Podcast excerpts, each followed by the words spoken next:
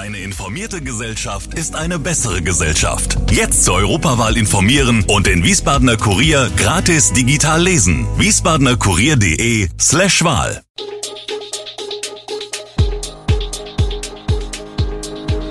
Gude, unser morgendliches News Update. Das Wichtigste aus Wiesbaden für Sie im Überblick. Guten Morgen aus Wiesbaden an diesem 24. November. Am Samstag wird es auf Wiesbadens Straßen eng. Streit um frierende Opelaner. Feuerpause in Gaza. Das und mehr heute im Podcast. Autofahrer müssen sich am morgigen Samstag auf erhebliche Verkehrsbeeinträchtigungen in Wiesbaden einstellen. Der Grund sind zwei Protest- und Demonstrationsaktionen. Zwei Hauptverkehrsachsen in Wiesbaden sind davon betroffen. Die Wilhelmstraße vom Kureck über die Friedrich-Ebert-Allee bis zum ersten Ring wird in der Zeit von 10 bis 18 Uhr vollständig gesperrt werden. Denn eine Kolonne von 300 Lastern fährt über die Mainzer Straße in die Innenstadt, passiert dort den ersten Ring und biegt dann in die Friedrich-Ebert-Allee ab. Der Höhepunkt ist eine Kundgebung auf der Wilhelmstraße. Zuvor startet der Konvoi in Mainz, er fährt über die Autobahnen A60 und A671 nach Wiesbaden. Auch dort ist mit Behinderungen zu rechnen. Die zweite Demonstration findet zum Tag gegen patriarchale Gewalt statt. Die Teilnehmer werden vom Wiesbadener Hauptbahnhof über den ersten Ring, die Moritzstraße und das Westend sowie die Schwalbacher Straße in die Innenstadt laufen. Zwischen 14 und 16 Uhr sind hier also auch einzelne Straßensperrungen zu erwarten. Die Machbarkeitsstudie zur Reaktivierung der südlichen Atalbahn ist abgeschlossen. Am Donnerstag haben der Rhein-Main-Verkehrsverbund, der Rheingau-Taunus-Kreis und die Stadt Wiesbaden die Ergebnisse bekannt gegeben.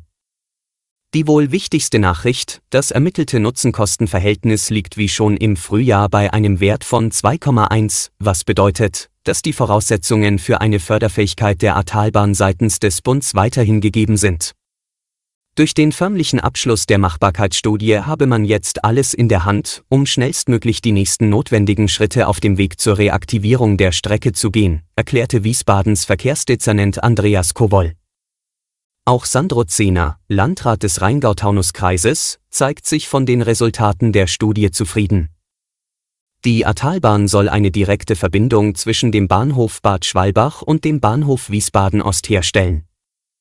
Auf der Strecke lassen sich laut Machbarkeitsstudie elf Haltepunkte realisieren, davon fünf im Rheingau-Taunus-Kreis und sechs im Wiesbadener Stadtgebiet.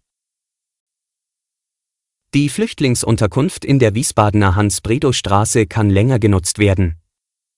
Bislang galt, dass in dem Hochhaus Geflüchtete nur bis kommende Ostern unterkommen. Jetzt hat die Bauaufsicht aber eine Nutzung als Gemeinschaftsunterkunft für bis zu 600 Geflüchtete bis Ende Juli 2026 genehmigt.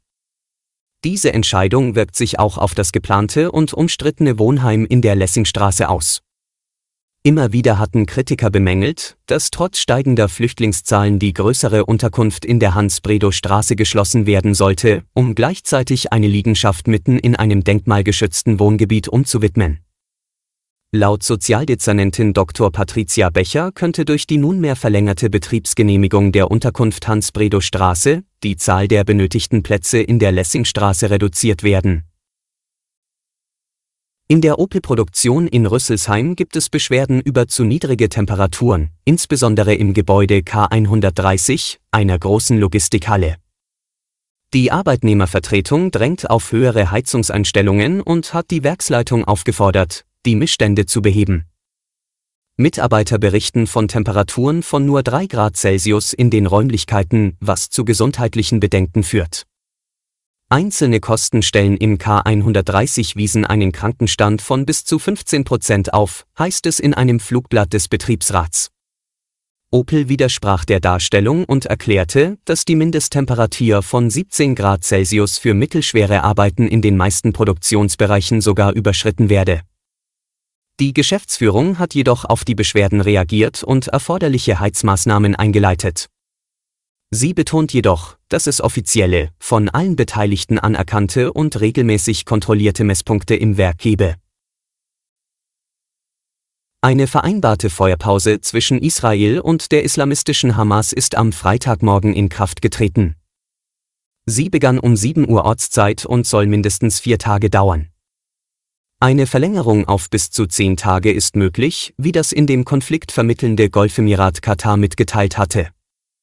Um 16 Uhr Ortszeit sollen im Zuge der Vereinbarung zwischen Israel und Hamas die ersten 13 im Gazastreifen festgehaltenen Geiseln freigelassen werden.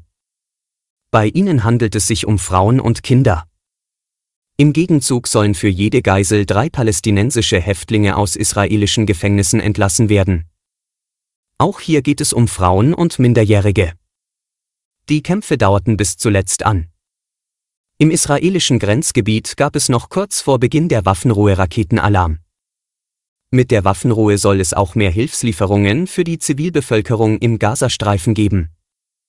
Das UN-Palästinenser-Hilfswerk UNRWA will die Kampfpause nutzen, um dringend benötigte Hilfsgüter zu verteilen.